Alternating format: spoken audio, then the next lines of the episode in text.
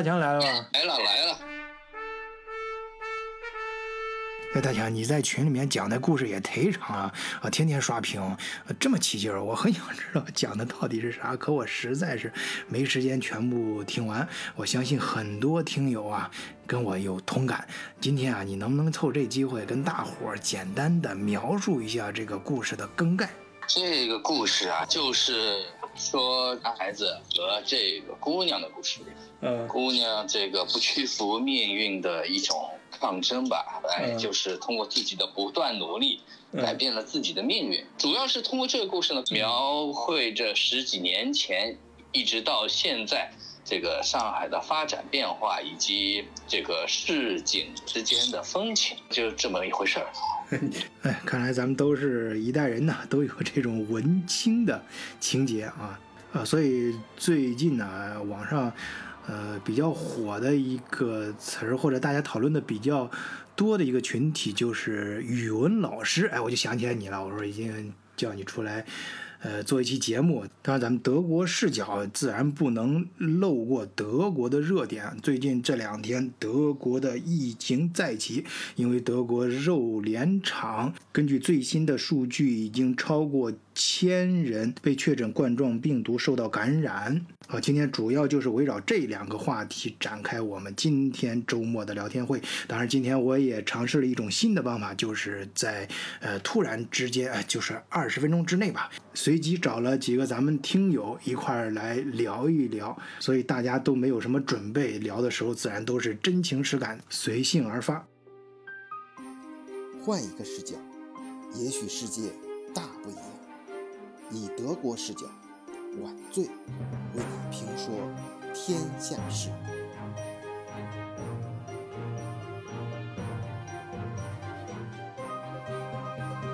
慧好刚刚做过节目啊，所以我是战战兢兢的发出的邀请，没想到人家非常给面子，啊，非常感谢慧姐，你好。谢谢，啊，德国视角的朋友们，你们好，然后，呃，很高兴。再次和大家聊天。嗯，好的。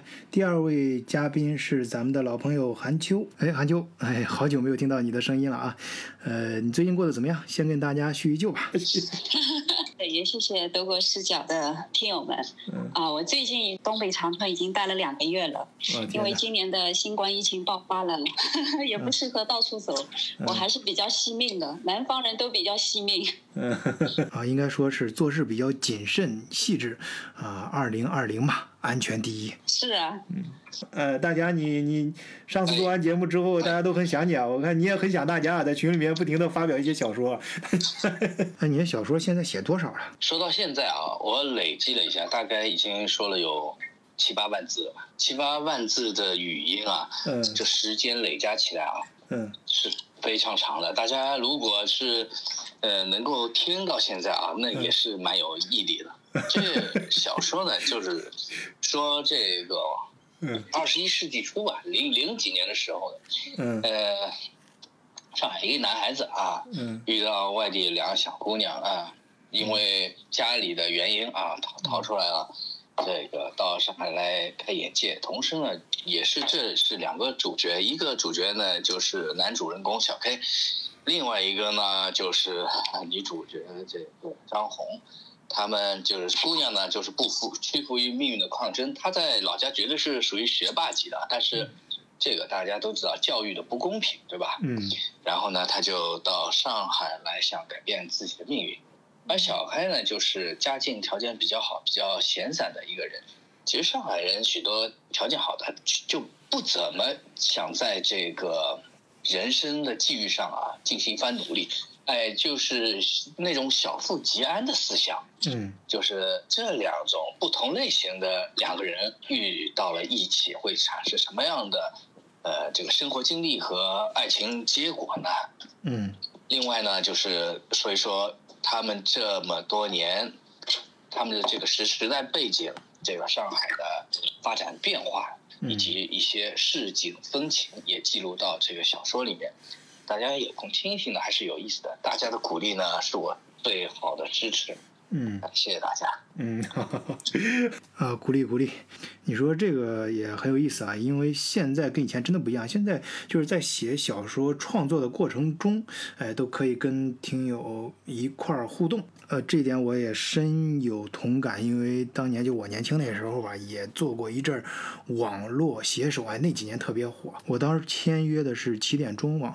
哎，提到这一段往事，真是既刻骨铭心，又非常的呃心酸啊。呃，这样呢，我也借此向大家介绍一位今天的第四位嘉宾啊，就是当年和我一块儿共同战斗过的兄弟啊，在德国。哎，我记得前面某一期节目里面我提到过一件事儿，就是被困在曼海姆火车站，没火车了，而曼海姆火车站呢夜里又会锁大门，所以我们只能围着曼海火车站，呃，散步啊，所谓散步啊，就是转圈儿啊。幸好旁边有一位。朋友，哎，一直给我讲故事，而且是鬼故事啊！在异国他乡，两个人后半夜哆哆嗦嗦的，没地方去，围着火车站转圈儿。哎，当年给我讲鬼故事的兄弟，就是今天我给大家隆重介绍的第四位嘉宾，Felix。呃，大家好，非常高兴和大家在这里见面。那个，呃，晚晚醉把我请来，我突然发现这个群里啊，有很多从上海来的朋友，我也和上海本身。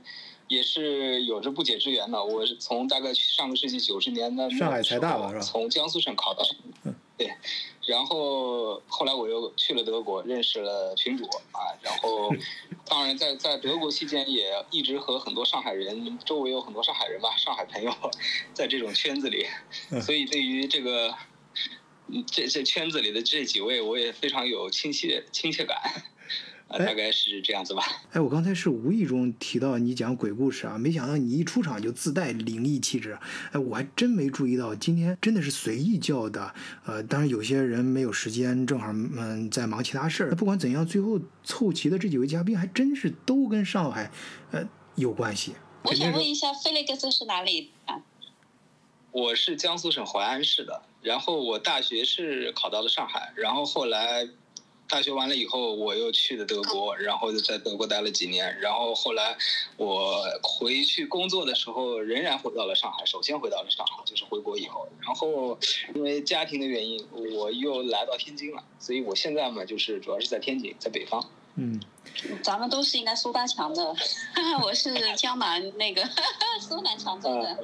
是，对我我很多朋友也是那边的。嗯，对对对。嗯，好，好，这这这事儿就讨论到这儿啊。虽然说跑题是咱们德国视角的一大优点啊，但是也不能跑起来没边了啊。至少尽快开始介绍一下今天咱们的主题啊。先说德国疫情的事儿，最近爆出来的德国最大的肉联厂叫 Tunis 啊，这个名字不重要，因为呃，反正你就知道它。最大就行了，有多大呢？就是占整个德国这个肉联市场的百分之二十的市场份额，呃，都就是大家经常去的那些超市，Lidl、RD 什么的，呃，都能买到他们的肉，哎，不是，都能买到他们生产的肉。哎，这样说也不确切，就是他们宰割的啊，因为他们宰割，所以说这个。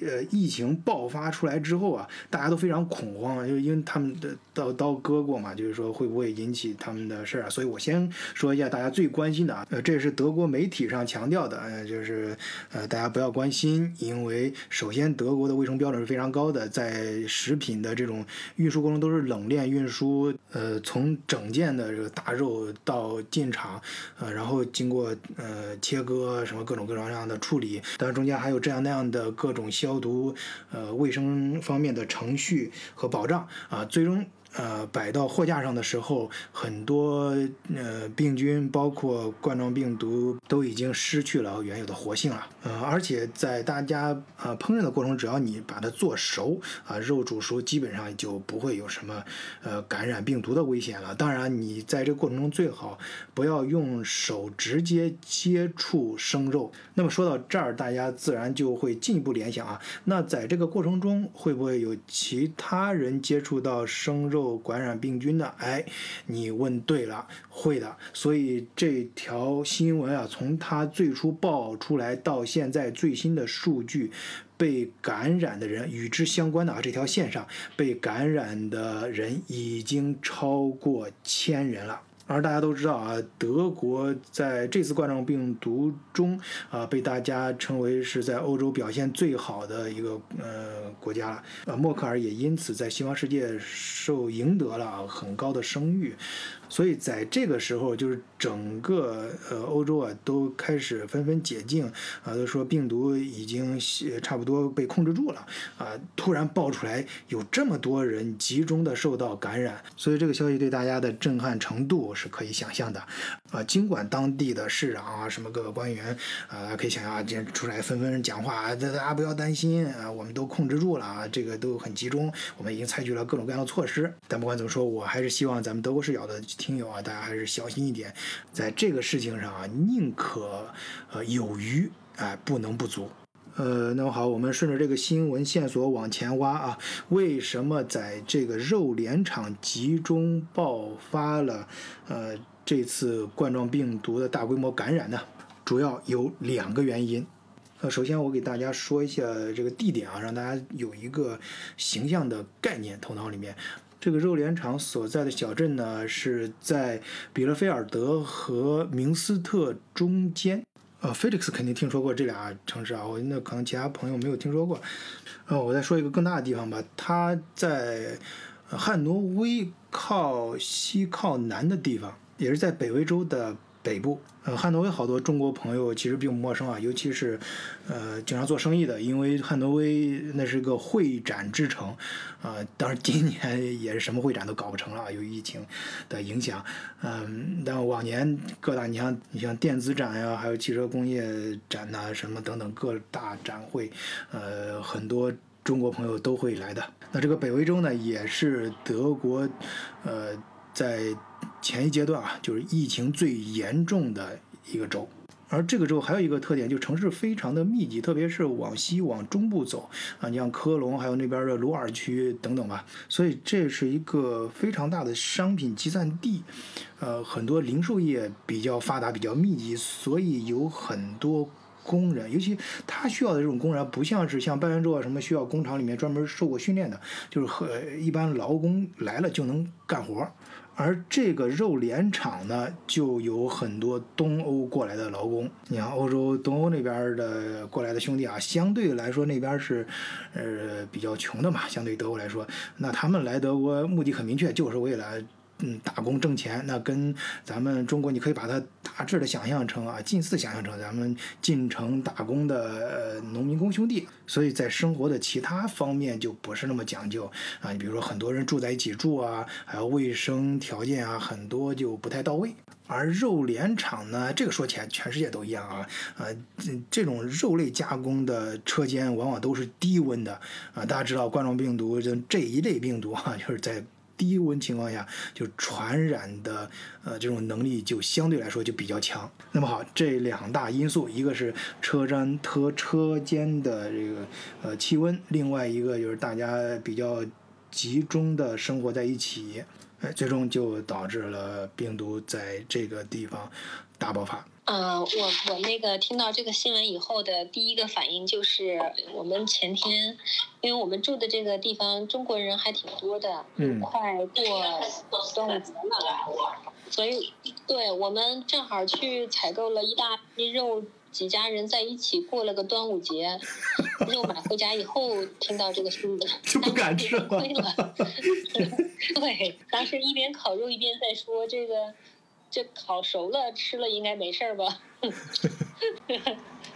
我们这儿我们这儿买肉的话，就是喜欢去俄俄罗斯人开的那个超市买那种大块的肉，就半啊啊对 mix，哎你们那儿也有 mix 啊？啊就是那种半只猪腿什么的啊，然后买回去之后把它切成小块，直接冻上，冷冻的话会不会这个病毒给冻死？我也有这个想法，挺害怕的。哎，大强，我看你上次在群里面给大家直播撸撸串儿啊，小视频直播。你你们现在在上海夜市上吃喝玩乐，基本上就不考虑疫情这回事儿了吧？到底还有没有这方面的顾虑了？肯定讲这个地方这一阵松一阵紧，但是好像在偏远的地方啊，嗯，就是在远郊区，在外环线以外的地方呢，管得稍稍微松一点，嗯，许多这个浴场啊、洗脚店呐、卡拉 OK 啊，还有集会的地方都有，像这个呃公园也照常开。嗯，但是在市中心，特别是在黄埔那块儿啊，管得特别严，还有一些重要的学校，特别是学校，哎，大学生的命最金贵。为什么是这么说呢？我我就说啊，有多重视啊，越受重视的地方，这个地方的食堂就越便宜。什么地方最便宜？就大学食堂最便宜。你能够六毛钱能够买到一个肉包子，这就是大大学的伙食的标准。六毛。六毛人民币吗？对对对。嗯，我记得我来德国之前有一段时间要去那个歌德学校上学，晚上在歌德学校上学的时候，有两个大学生，他们晚上就是去上课的时候没时间吃饭，去旁边的那个呃上海最多的是那个芭比馒头，去芭比馒头买一个肉呃上海管这个包子叫肉馒头，去买两个肉馒头也要一块多，六毛钱确实只有大学才能买到了。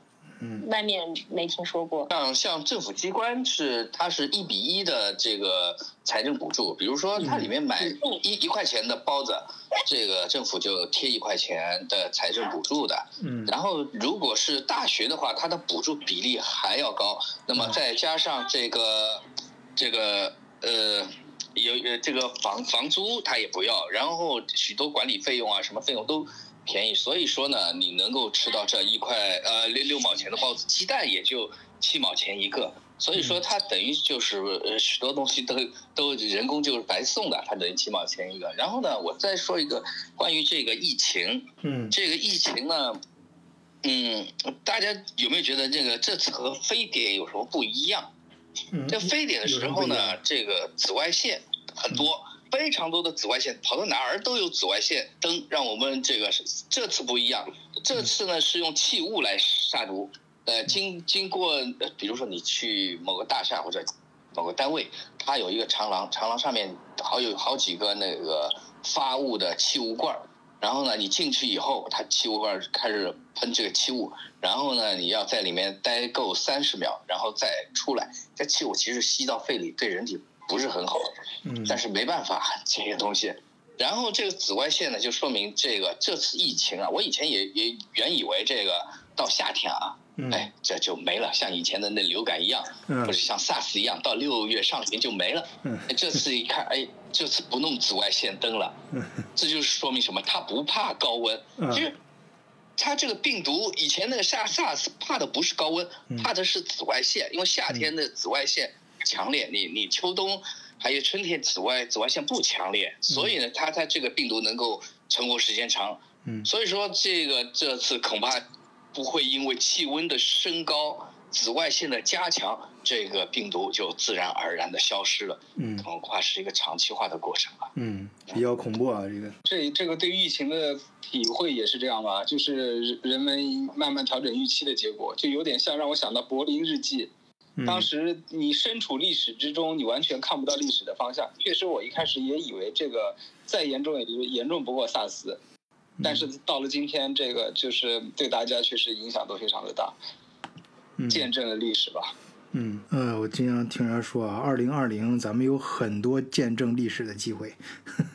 它这一次的疫情跟 SARS 还有一个最大的区别，它就是这个媒体的力量。嗯，就 SARS 的时候，我记得我是在上海读大学的，嗯就当时就说这个病很很严重。嗯，我记得当时我是去有一个展会，我也去了，然后呢开了两天，当时还在浦东的那个国际展览中心，就大家的钱什么都交了，当时预计是开七天的，结果 SARS 的时候说北京那边死人太多了，太厉害了，开了两天就关掉了。我说那这费用很大，他们说没办法，这个是国家号召嘛。嗯。后来我就回了学校，回了学校以后，学校就开始封闭式管理，出不来。嗯。这个就是当时我在萨斯的时候读大学时候最最深切的感受。嗯。但是当时的媒体也没有这么厉害。嗯。自己也可能觉得啊，那现在得萨斯的会不会乱跑？会不会不会是因为你在北京或者在在广州，你这个运气不好才会得这个 SARS，就你的信息的来源是比较单一的。主那个时候主要还是纸质的媒体。这一次的新冠病毒，就就感觉时代是已经变变化掉了，跟之前的那个十几年前是完全翻天覆地的变化。尤其是这个呃信息的渠道，它不仅有自媒体，它还有我们平时的这种网络媒体，还有各种各样的就是信息渠道。那每个人接收的东西也不一样。嗯，韩秋说这个确实是啊，病毒在不断的演化，而病毒所在的环境与我们共存的这个环境也在急速的发生着变化。所以这次我们应对病毒的呃手段和方法也更加的多元，包括媒体传播的维度也更多。嗯，好的，肉联厂的。事情我们就暂时聊到这儿，下面我们就要聊一聊另外一个比较揪心的热点，就是语文老师。我相信提到这个词儿，咱们听友应该都清楚指的是哪一件事儿。嗯，而且这件事情本身也应该还在调查当中，呃，还没最终出来结论。也由于大家都知道原因，我们不便在这里多说。呃，那么，但是我们可以聊语文老师嘛？我们各自经历过的语文老师，因为我觉得这个话题还是很有意思的啊。因为我在前面呃有几期节目连着呃谈了一个人俾斯麦啊，里面提到过一个小段落。就是当年拿破仑率领法国的军队，呃，踏平了整个德国驻驻邦国啊，包括普鲁士之后，呃，在嗯将近一百年吧之后，呃，德国反过来啊，又打败了法国。呃，当时的普鲁士最高军事统帅就是小毛奇，他有一句话就是说，呃，普鲁士的胜利是在普鲁士的小学的讲台上决定的。我第一次听到这话的时候，其实理解的还是蛮肤浅的。后来随着人生阅历的增加，啊，对这句话的理解也越来越具体。尤其是这次爆出这个新闻之后，我觉得啊，一个民族呃性格的塑造，很大程度上可能就取决于小学的语文老师的讲台上。因为这个语文课啊，它首先是一门很奇妙的主课，它不像其他的课那样有明确的答案。它这门课很多时候是通过课堂的方式、课本的方式，给孩子幼小的心里面呃种下一些种子，呃，建立一些价值观、人生观，甚至培养出一些性格。啊，当然我说的不一定正确啊，这是我纯属我个人的一点见解。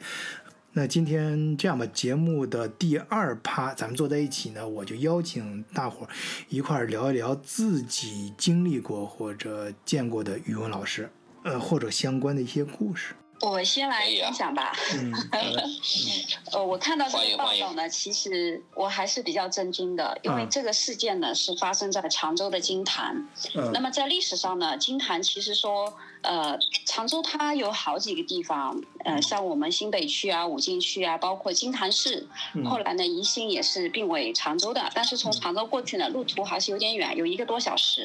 嗯。那么金坛这个地方啊。他跟我们，我是在北边这这个地方，嗯，就是说我小时候也有这样的老师，而且可能比他还要更加恶劣，嗯，而且这个老师现在也是在我们当地的一所学校还在教语文，嗯，那这个语文老师呢，他对我并没有特别的恶劣，因为我呢就比较特殊，我的姑父呢是当地那个学校的那个中学的一个副校长。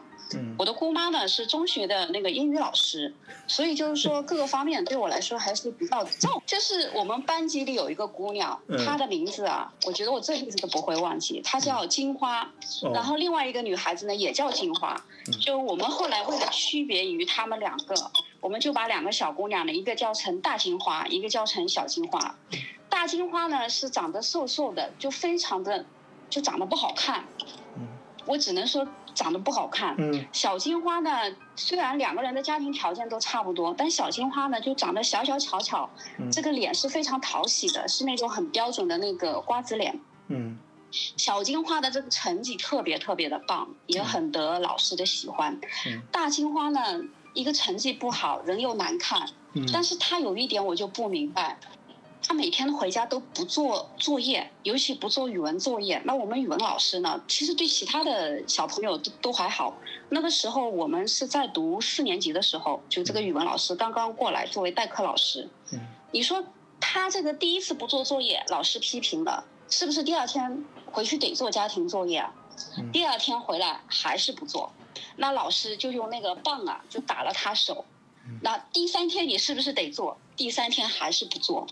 一个星期下来，老师受不了了，就那个女孩子是扎着头发的，就瞅着她那个头发往墙上撞的，就真的往墙上撞，而且那个墙是撞的咚咚的响。我天！你撞完了是不是还得要做作业啊？嗯。结果这个女孩子我不知道为什么，因为她是我同桌，她还是不做作业。嗯。然后那天老师又很生气，就拿着她的那个头发往钢筋，对，他就。拿着他的头发，我们那个时候学校的那个窗户呢，它是那种就像你那个食指啊一样一样细的那种钢筋，就是不是很粗的，就拉着他的头发往那钢筋上撞，然后还打他耳光。你打成这样，你是不是还得回去做作业啊？嗯，就这种状态，他两个月就就每天我们上语文课的第一件事情，老师就是查他作业，结果每天都不做，我都觉得这人是不是脑子有病？就印印象特别特别深刻。嗯，每上课的每一天，老师就是问他你有没有做作业，没作业，先在讲台上噼里啪啦打一顿，下来听课，每天都这样。那那是什么时候？是小学吗？我大概在三年级的时候。哇，那那时候四年级的时候。那那你同桌就是很就很，就是说在那个时候三四年级的时候，就可能性格都已经形成了，很很犟，就拗不过这个劲儿，可能。但是他连续被打了两个月，我我我真的。我到现在我都没有办法去理解这个女孩子。那她可能天生就是这种常人无法理解的性格。那这个时候，是不是你们的老师也是一个呃比较自我为中心的、不太呃对学生不太随和的这样一个性格呢？但是，我这里又想说，这个语文老师，这个语文老师他其实不光对我很好，他对我们班里其他的孩子也都非常有耐心。有几次。因为我也很顽皮嘛，那个时候我也很皮，我就是就是也做了坏事情，他就把我拉到办公室里去。他那个时候他是用那个大人的口吻跟我说，他说你也长大了，你不能再这么天真啊，就是跟我讲大道理，我听进去了。他跟他对其他人都非常好，就是对这个女孩子，我们叫她大金花的这个女孩子，真的是完全变了一个人。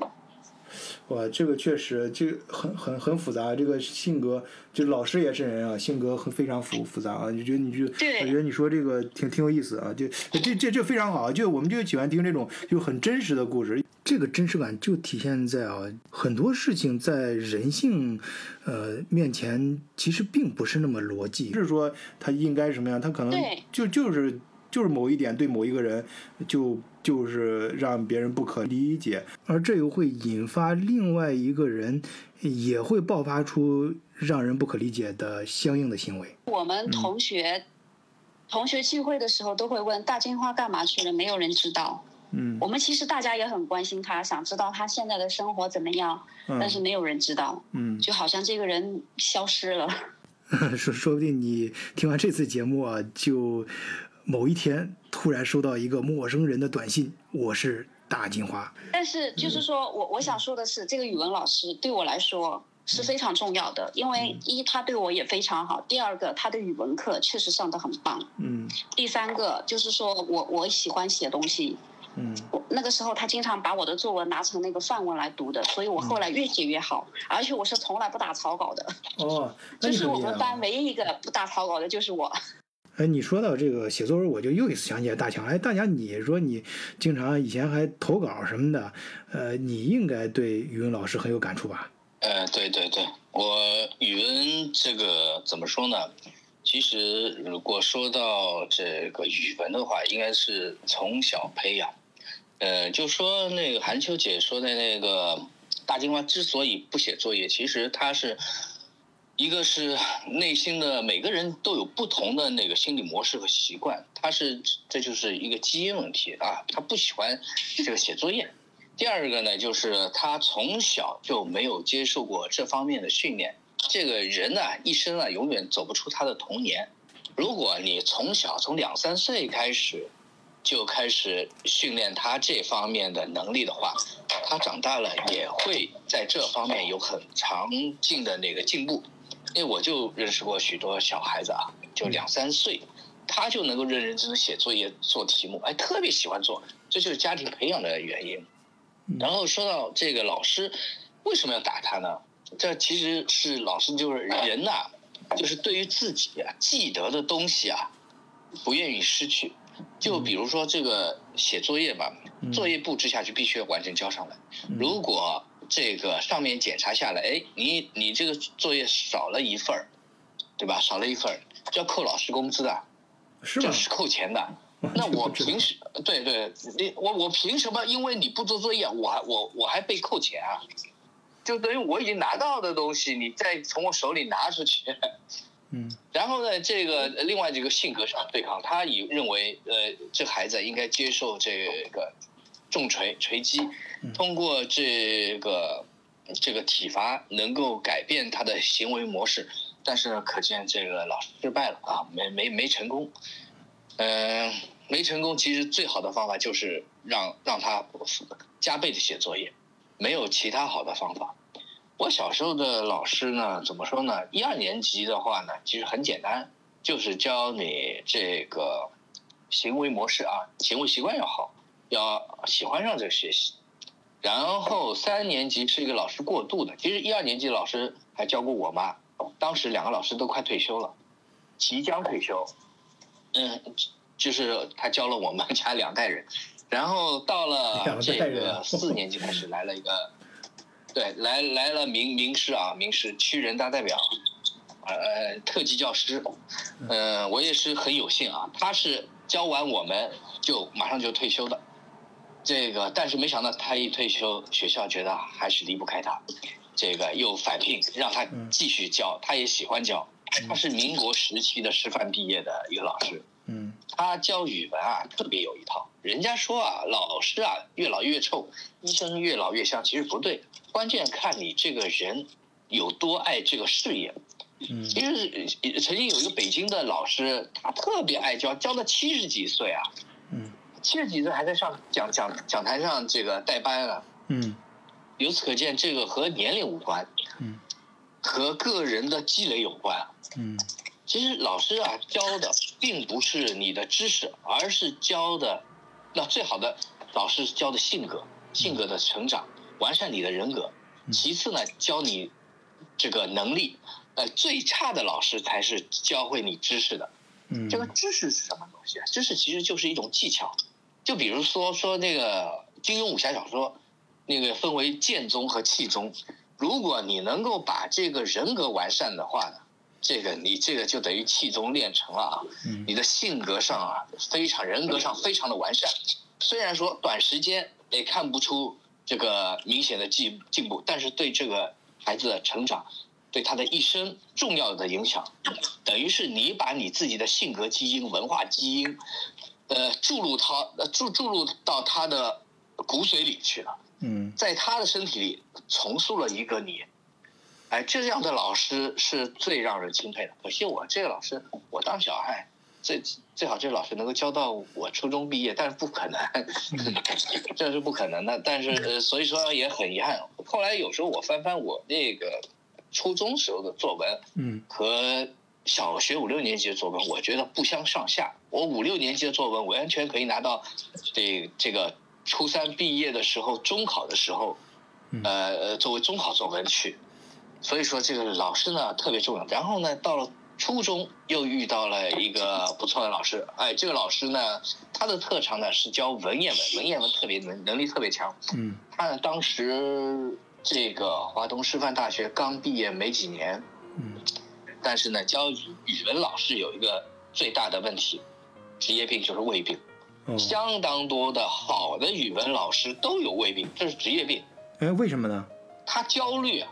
哦，焦虑，这个和焦虑有关系，和这个情绪有关系。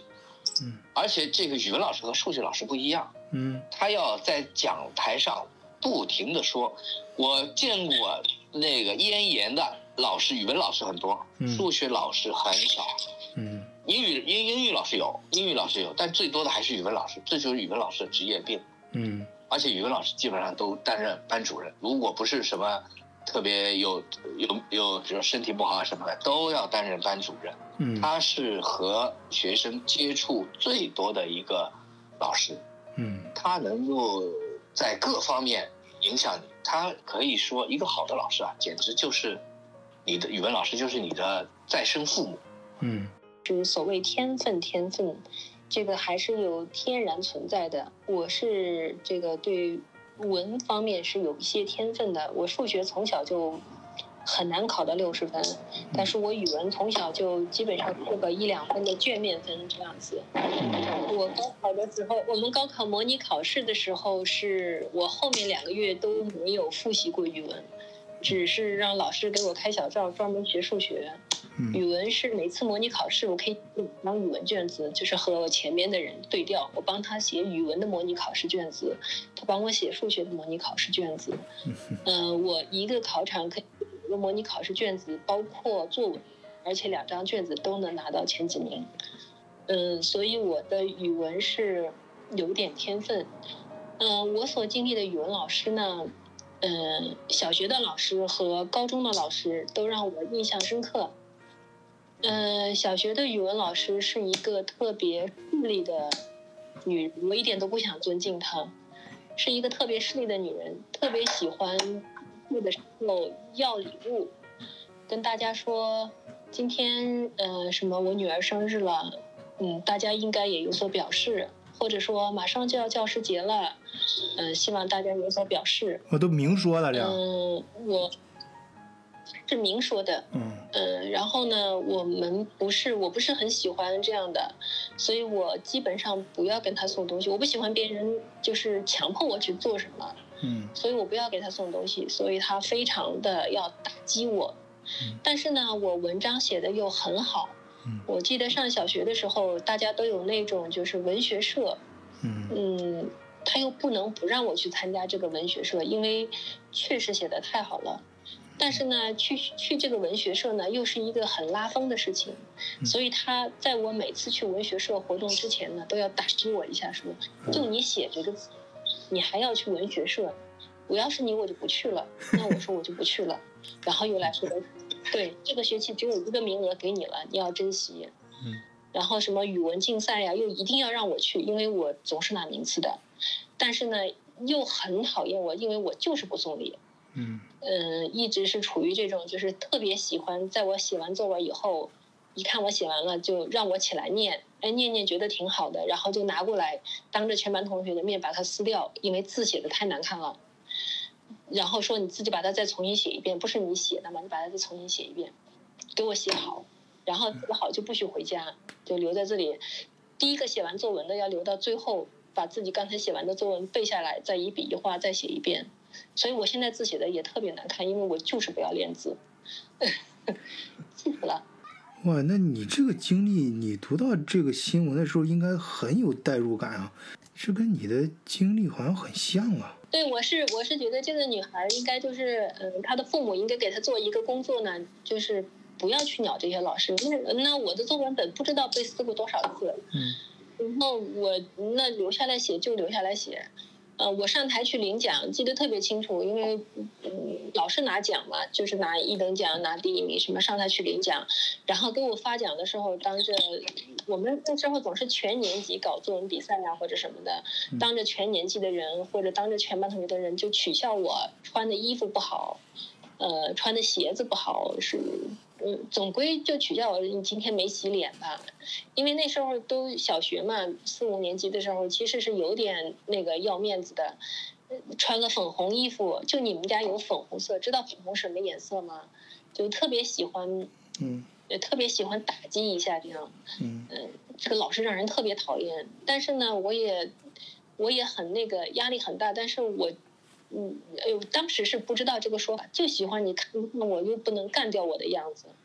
你有本事就不要让我去参加比赛嘛，还要一定要让我去，别人去还不行，我还就能拿奖，我就要上台领奖，然后我就不给他送礼。嗯，嗯，每次打击完我以后，我觉得他心情也不爽，我心情也不爽。但是回去以后呢，家里人会开导一下的，就是说不要理他，因为你你你就是你，你你你你把他气得要命，他也替换不掉你，这才爽。嗯。所以我觉得家人的可能这种工作更重要。所以他。嗯，不知道他现在怎么样了。我们小学同学到现在还记得说，当时你把那个老师气死了，他也拿你没办法。嗯，我挺享受这种感觉的。嗯，后来呢？嗯，我说这这老师呢，这个是比较功利心比较重的啊。嗯，这个他从这个喜欢收礼也好，喜欢就是让你给他感恩戴德也好，都可以看得出他是功利心非常重的一个老师。他的这个职业习惯，职业上呢这个绩效考核也好，自己的付出和得到也好，就是潜移默化的影响了他的性格。但是在现在上海呢，基本上现在收礼的老师几乎没有。他要收礼的，基本上和你关系很好才会收你的礼。嗯，对，关系不一般或者你老给老师惹事儿，他哪敢收你的礼啊？他这老师还干不干了？当然也有部分的那个。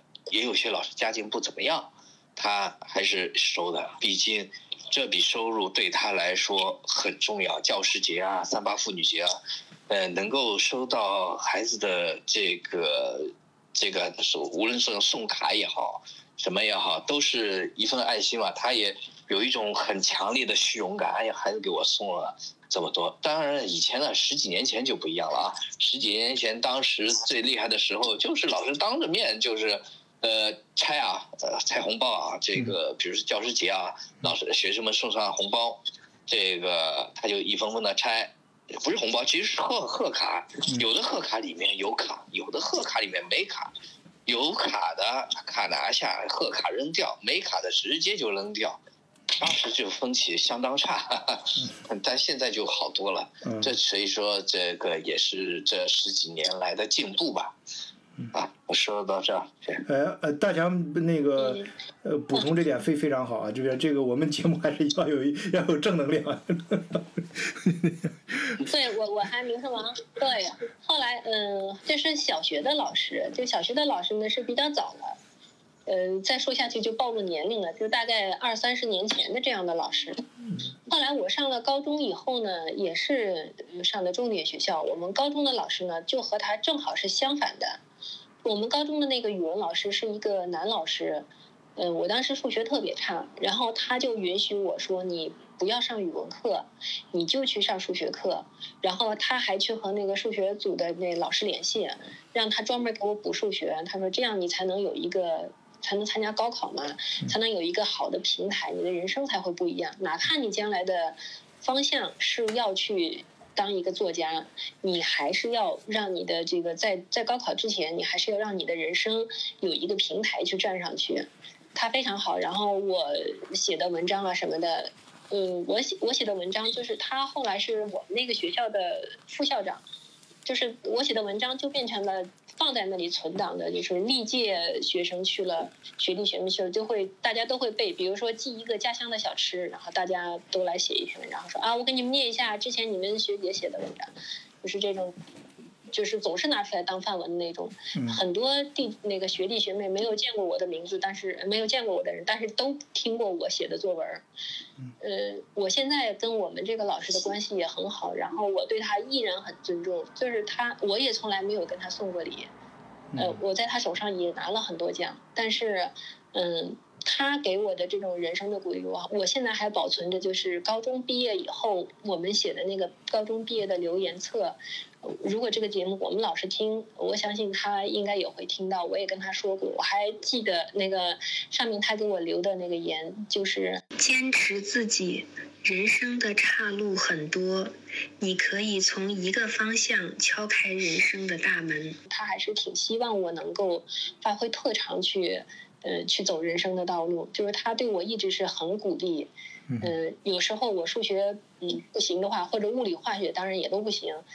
嗯，他也会去跟那些老师说，上课看书，呃，看看那个时候上数学课看小说，嗯，书被没收了，然后他就去帮我跟数学老师说，帮我要过来这种，嗯，非常好的一个语文老师，他呢，就是是从他那里我才，我之前语文是很好，但是没有，呃，没有感觉到学这个语文的时候，你要学语法。比如说我现在在学德语，要学语法，那个时候天分嘛，有一点天分，没有想过要学。只有他那里，他才告诉你，还是要学一些语法。虽然你很好，那我他对我的这个受益呢，其实是真正。终身的，就比如说我以后进入工作以后，我再看我下属写的各种报告、各种文件，我第一句话都是说：你们难道不会按照主谓宾的逻辑写报告吗？不要说吃饭了吧，你今天要写今天我已经吃过早饭了。就按照顺序把这一件事情，按照时间、地点、人物、事件把它写清楚就好了。这就是一份报告。但是我发现百分之八十的人不会这样写最起码的公文报告。就是我坐在办公室里改下面的报告的时候，我那个时候非常感谢我的语文老师，他教给我了这种。最基本、最基本的这种就是生活的这种东西，我发现其实这些东西在后面还是挺重要的。还有一个呢，就是我女儿，就是我女儿上学了以后，她是在上海读的书，在上海我们那个呃一个重点小学读读书，她的语文老师也是班主任。我也要特别说一下这个班主任，这个班主任呢是一个特别好的班主任。嗯。他年纪很大了，马上就要退休了。嗯，他和年轻的班主任最大的区别就是他还保留着那一种，呃，这个班就是我带的班，我一定要倾注心血让他更好的这种理念，就是那种老教师的理念。嗯。每天第一个到学校，然后他们班四十六个学生，一个学生一个学生的，呃。知道每一个学生的情况，然后哪个学生不好，都要去苦口婆心的用尽各种方法，一定要让他好。给他们家长发微信，给他们家长打电话，给他单独布置作业，给他安排同桌，去盯着他，一定要让他好。嗯，就是属于这样的语文老师，是一个非常非常负责任、愿意付出的语文老师。嗯，我女儿当时是在我们班里学习比较好的一个，但是比较，嗯，就是不爱说话。但他就觉得这个女孩子只要给她压力，她就能好，他就拼命的给她压力，让她去做大队长。我女儿是强烈要求不要去做大队长，然后他就给我做工作，说她做大队长会有哪些好处，她一定能做好的，不要放松，然后把他们班里头学习差的每一个学生都调过来给她当。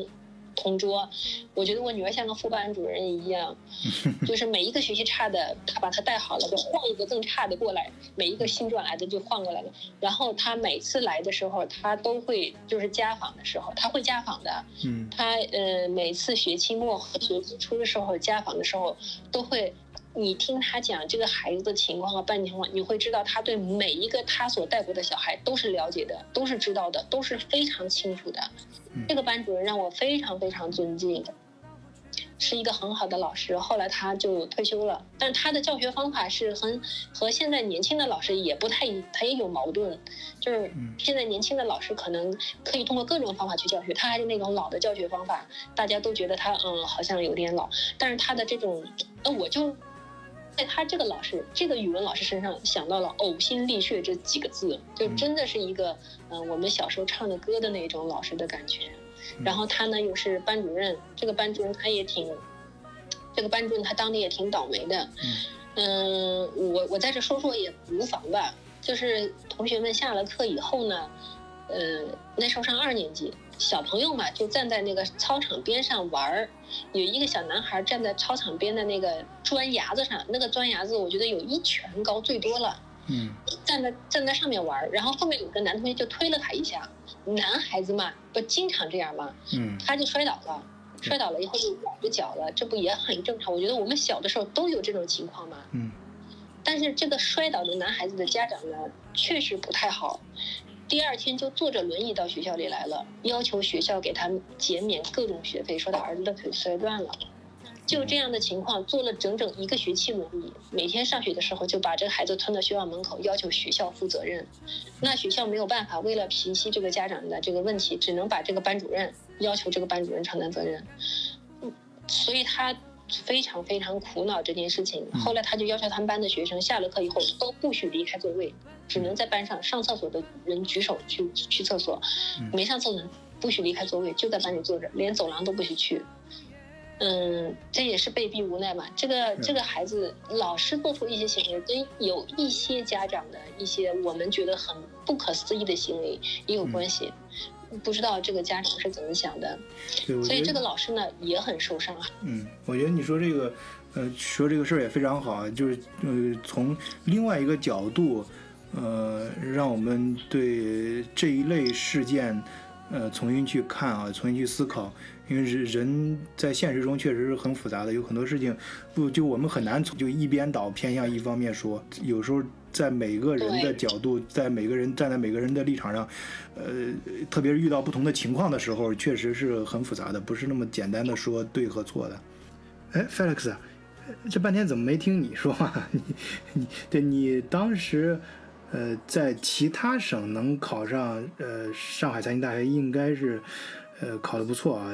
而且我一直都觉得你很有语言方面的天赋啊，你的语文是帮你提了不少分吧？还是落分了啊？要不然你就考上更好的大学了。呃，我确实语文不是很好的，而且这个好的好的语文老师啊，我觉得确实太重要了。这个是我语语文学不好，确实是很大的遗憾。对这件事儿呢，我也有个人的想法啊，是这样，比方你这次的这个节目是发生在中秋节附啊端午节附近，然后又是一个关于自杀的小孩儿，又和写作有关，当然又是中国的。我第一个想到是屈原啊，我天，那那其实在中国的文化圈里啊，中国人的这个文化好像自杀好像并不是一个非常不好的事情。好像经常跟这种道德殉葬啊、杀身成仁啊、解脱苦难呐、寻情啊、抗争啊这些有很大的关系啊。就我们学的文学里面的东西，包括现在很多我们知道的这些，当然是是老舍吧，还有很多其他的一些文，除了屈原以外，还有张国荣啊这些演艺圈很多也都自杀了，而且好像大家都们，大家就给人的一种印象是一种抗争的感觉啊。那大。哎，我现在更加肯定了我对你的感觉啊！我觉得你语文方面很有天赋，但是为什么你的语文成绩并不好？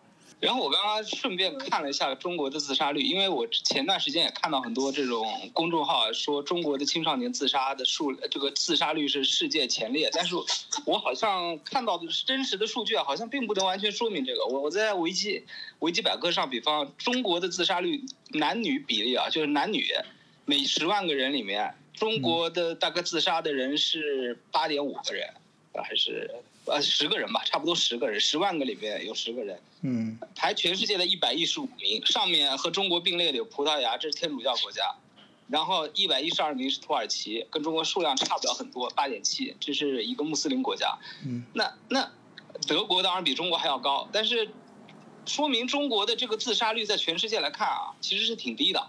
但是特别奇怪的一。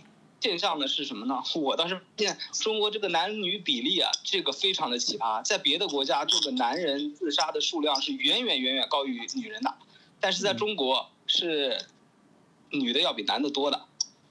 我现在发现了，因为我做商务这一块，我跟很多的客户聊天，我发现男的比女的会聊啊，真的。有的时候我跟我那些客户，有的时候只要他有人忙不忙。我真的不信，但是客户愿意给你时间。我们我有时候跟客户在他办公室一聊就聊一两个小时，有的时候三个小时都这么聊过去。嗯，人家也是做个总监啊什么的，有的时候也是经理啊，这种三级或二级经理。嗯，你想，这个男的他真的很能聊啊。有一次我记得我是在人家一个那个院长的办公室跟那院长聊了也三个多小时。当我从那院长办公室走出来的时候。他的下面的员工就很惊讶，说：“你怎么可以跟我们院长聊这么久？聊什么了？”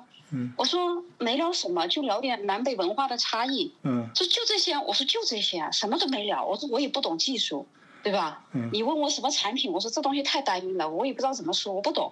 我说但是你跟我聊这些，我说就就很有话题聊啊。嗯，所以我觉得中国的男的他智商一低，其实也是个话痨。男的八卦起来比女的更八卦。是吗？啊，这样就不会去自杀。就不是说西方世界的这个这个人的自杀率啊，抑郁症很高嘛？嗯。然后说中国人为什么就是不怎么去看心理医生？那是因为中国他有这个人情世故，然后中国人喜欢这个七大姑八大姨，然后朋朋友也很多，就聊聊八卦什么，他把这个每天这个郁闷的事情就排解出去了。那西方人他注重隐私，他不说，憋着憋着不就抑郁症了吗？哎，你说这个很有见地啊，这个 我从来没听人家说过，我就而且我觉得你说的很有道理，而且你说这个让我突然回想起来。呃，我小时候看过那些连续特别农村题材的，一动不动都是上大街上喝敌敌畏啊，喝农药以证自己的清白。呃，就是在大街上这个闲着没事唠嗑唠的入戏太深啊，动不动就自杀，尤其是好多女的，真是性格特别刚烈。然然后然后呢，还有一个原因就是和饮食结构有关系。哎，中中国人中国，而且中国女性吧，这个。呃，这个怎么说呢？中国男男性啊，其实我发现一个很特殊的地方，就是中国男性吃菜，呃，吃吃饭也多，吃菜也多。但中国女性呢，好像这个菜不用很多就能吃很多饭。然后呢，这个米饭吃的多呢，血糖就升得快，升得高，特别容易冲动。然后我们中国人这个糖尿病啊，中国人人口占全世界人口五分之一，但是糖尿病人口占全世界一半多。嗯，啊，这是一个的非常有意思的现象，啊，而且我跟大大家说，你说到这个，你说到这个糖尿病啊，最好最就是正好最近我在看一本书，就是说中国的人为什么会容易得糖尿病，就是说中国人呢，他本身这个饮食结构，然后我们的肌肉肌肉的占比就是比西方人要少，那么在你年轻的时候呢，你。平时的这有一点肌肉，但是等到你年纪大了，尤其是五十岁、六十岁以后，你的肌肉越来越少，然后这个时候你的胰岛素已经消耗完了，所以你这个时候的糖尿病就会爆发起来。这是我最近看到的一一篇文章是这么说的。哦，对啊，对啊，我觉得是有是有道理的，我觉得是有道理的。饮饮饮食这个东西的确是对人的这个性格啊，呃，起到一定的影响。在古古时候。古时候，这个和尚啊，和尚有在庙里比较清静的，呃，为了修身养性啊，为了那个降火，给和尚吃什么？和尚喜欢吃一样东西，叫做莲子茶，莲子莲心茶。这个东西呢是去火的，喝了这个茶呢，就是性欲会大大降低的。也也也由此可，中国人这个很早就这个得出啊，这个食物对于人的性格啊。行为的影响，其实饮食也是这么回事。我们中国人这个这个米饭实在是吃的太多了，他生怕你吃不饱，他吃好没嗯呃可能有点困难，但吃饱一定要让你吃饱，无论你吃的再饱，一定要留你吃一碗米饭。我我去过许多地方都是，我说点心已经吃过了，怎么还上还上一碗泡饭？而且还有专门下泡饭的菜，比如说像上那么咸膏枪蟹啊，什么咸这个白菜汤啊，专专门是为你这个吃泡饭做的这个菜。我说前面几十几道大菜都上过了，还要吃？哎，他说不吃不行，啊，你那个汤圆啊什么的饺子啊都不是饭，都不抵饿，非得吃吃一碗饭才算一顿饭给吃圆满了。对，我是不是还有肉圆了？呃，这个说起来不好意思啊，我 我吃火锅就有个习惯，不管吃的多饱，呃，到最后总得下一碗面啊，感觉吃碗面这火锅才算圆满，才算吃饱了啊。当然现在好多了啊，因为到德国之后改正了很多不良习惯。这个晚醉应该这个主食应该减少，我觉得这个主食减少对人的健康啊确实有很大的帮助，特别是对于你那种消化系统来说啊。呃，特别有好处。呃，先听听听，先先先听听啊，这这跑题跑的有点远啊。那个，呃，跟那个 Felix，你刚才说说到哪儿了？接接接接着回来回来说。我呃，我我有个问题啊，那就是说，这个糖尿病的中国人比例很高，那意思是中国的女人高呢，还是中国的男人高呢？因为你刚刚好像提到说是中国的女人吃的饭多，是吗？它是这样的，就是说我看到的那份材料上面，就是说中国，他讲的是整体的中国这个人种，就是这个比例，就是说中国人，因为他哪怕就是去运动，就比如说像我母亲，她原来是没有糖尿病的，然后呢，我就跟她说，我说你要吃点荤的，我说你要增加点这个肌肉训练，她就会问告诉我，她说你看我每天多忙，这个已经相当于锻炼了，我说你的概念是错误的。就是很多的中国人，他会有这个概念说粗茶淡饭养养生啊，然后一定要吃的清淡啊，其实不是的。其实我妈吃的挺健康，但是她到现在都没有想明白她自己为什么会血糖高，原因就在这里，就是很多人他很固执，根本就听不进你你跟他说的就是。完全相反的东西，但是他现在也慢慢慢慢的在，就是说改变自己的过去的理念，然后接受一些现在新兴的事物，然后现在也每每个星期吃两到三顿的牛肉，然后增加一些蛋白质，但是这些东西呢也不能吃太多，吃太多了呢会有痛风啊这种也不太好，所以还是要一个量的控制，还有一个就是要增加一些力量的训练，这样的会会会缓解一下。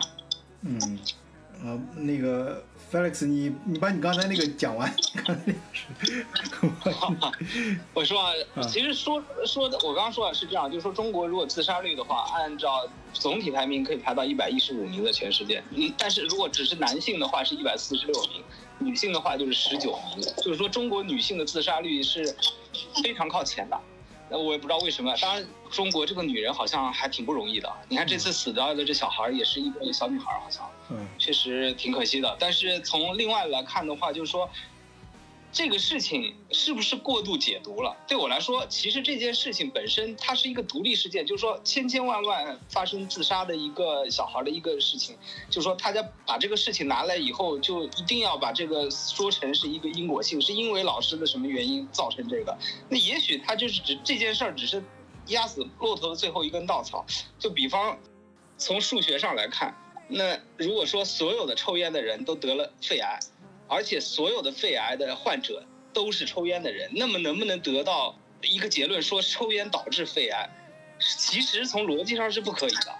那你完全是有可能是得了癌症的人就会抽烟，得了这种癌的人就会抽烟，你排除不了这种可能性。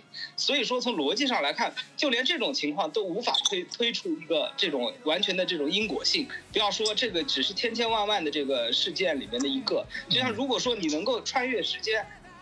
去把这些所有的自杀人都给阻止了。那么第二年，就说你如果到了一年前，能能够倒退一年，你把这些人都做了标记以后，做好防范，让这些人不要自杀。到了第二年，这个自杀率中国可能还是百分之十，这些没自杀的人可能没死，但是又有百分之十左右的人自杀了。这种完全是一种随机现象。就比方像就像大家一个瓶子里的。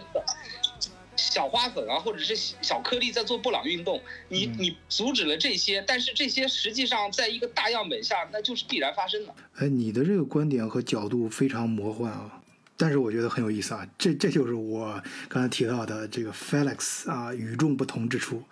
呃，确实，嗯，但是这件事儿呢。我觉得是这样，最终的结果也没有出来，最最终调调查过程也没有公布，呃，或者公布的非常有限，就是中间是不是真的有因果关系？但是呢，这个事儿就点燃了大家心目中以前积攒的。很多一些啊，都是每个人在读到这个新闻的时候，自己就给自己由不自主的加戏，就自己把一些情节就脑补到里面了。就是其实是平时他自己对社会不不满的一些事儿，就自动脑补到里面，就借着这个事儿就给发泄出来了啊，可能是这样的。而且所有的人都会把这个拿来支持自己的观点，对吗？嗯。就在社会科学方面来看的话，这所有的专家都是不靠谱。那这种，你这不是说说一就二或者是什么东西？很多事情，它就是同样的一个事情，正反两方都会把它作为支持自己的例子，这种情况也很多。所以说这个事情吧，确实是个悲剧。但是，呃，就把它炒作说是因为中国教育的问题、中国老师的问题，这个本身可能这也是个案吧。当然，这个学生就像医患医患医患关系，那那所有的事情，只要医生和患者发生了问题，那也可以上升到很高很高的高度，大家就是全社会在讨论。那可能这个就是一个随机的普通的一个事件，是两个人都争吵或者什么这样的，就像两个把他们当成两个普通人，可能就就不会变成这种很对立的两个阶级，把它看成对立的两个两个怎么说呢？两两批人吧，这样。行，呃，我相信大家已经 get 到你的点了啊，就挺好，非常特别的视角啊。然后呢，还说一个语文老师，老师还有一个特点。在这个你考教师证的时候，你进行结构化面试的时候，嗯，那些台下的那帮专家能够给你提出各种各样刁钻古怪的问题，但是这些问题都是社会所关注的重要问题和热点问题，回答得好，完这个你就能够通过；回答的不好，你就过不了。但是还有一个弊病是什么？这些专家呢，这个特别相信学历。如果你来考的一个学生啊，是个硕士，你去考一个小学老师过，无论你的授课讲的好不好。无论你的结构化面试讲的好不好，都过。这个他特别需要这个硕士来教小学，这这人家肯大材小用嘛，那还不好牛这个去杀鸡用牛牛刀太好。这个，但是呢，对于其他方面的注重是不是很很注重？比如说他提出当时提出一个问题考我的时候，他问我，呃，穷养好还是富养好？对于这个家长的教导，你怎么样开导家长做好家校工作？哎，这是个很有意思的问题啊！哎，穷养好富养，我也很想知道答案。你怎么回答的？穷养有穷养的道理，富养有富养的道理。无论是怎么养，都要去从他的人格的完善去那个。嗯。如果比如说你经济状况不好，你要如何培养孩子的自信？如果还家里家庭条件很好的话呢？我们可以举一个例子。就是肯尼迪总统，他他们家很有钱的啊，是当时美国最富的几十个几个十个家庭之一。但是他他们的父亲啊，但是从小就是培养孩子啊那种吃苦的精神，绝对不会告诉孩子是家里有多有钱。包括美国的许多的成功人物，然而从小娇生惯养的那些富裕富家子弟，基本上都成了花花公子。嗯，关键是这个素质教育，它就是让你要知道这个素质教育的重要性。哎，好，今天时间到这儿也差不多了啊。呃，你最后这个 发言作为结尾非常好，至少是非常安全的啊。对我们这期节目来说，呃，我想大家还有肯定。这个时候肯定还有很多话想说啊，包括我们的听友啊，那也欢迎大家在我们听友群里留言，呃，尤其欢迎加入我们德国视角的社群啊。入群方法呢，可以看我的简介，